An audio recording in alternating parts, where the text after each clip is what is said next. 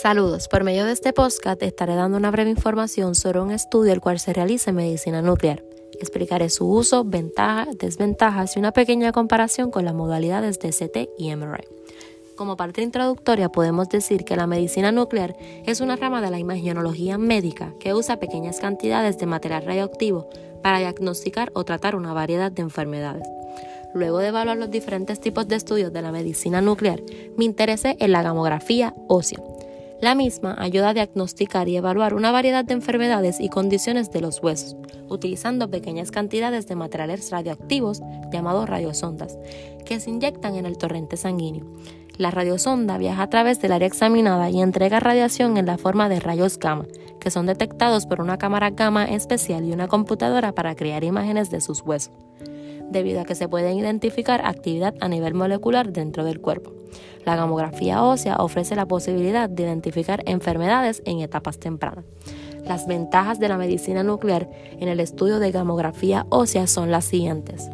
Los exámenes proporcionan información única, incluyendo detalles sobre la función y anatomía de las estructuras del cuerpo, que generalmente es imposible de lograr mediante otros procedimientos de diagnóstico por imagen.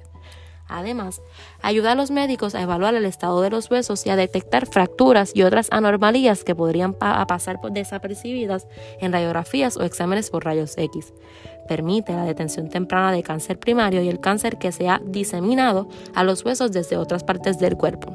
El procedimiento no tiene efectos secundarios agudos o a largo plazo y con la excepción de los casos de pacientes muy jóvenes es muy raro que necesite sedación.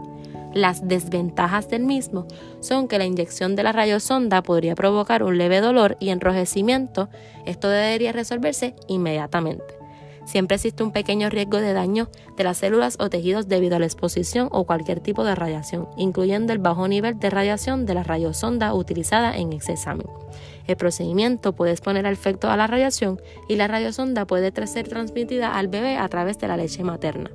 En comparación con las modalidades de CT y MRI, la patología que seleccione se puede visualizar mejor en medicina nuclear, ya que la misma hace una exploración del esqueleto completo que permite detectar pequeñas alteraciones funcionales los cuales no se pueden apreciar en CT o MRI.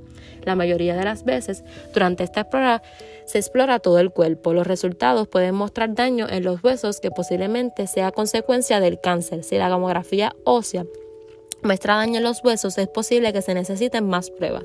Estas pruebas quizás incluyan dos tipos de exámenes de exploración, una en tomografía computarizada y las otras pruebas adicionales es posible también incluyan imágenes por resonancia magnética o una biopsia. Es hasta aquí mi podcast, espero que esta información les sirva de mucho.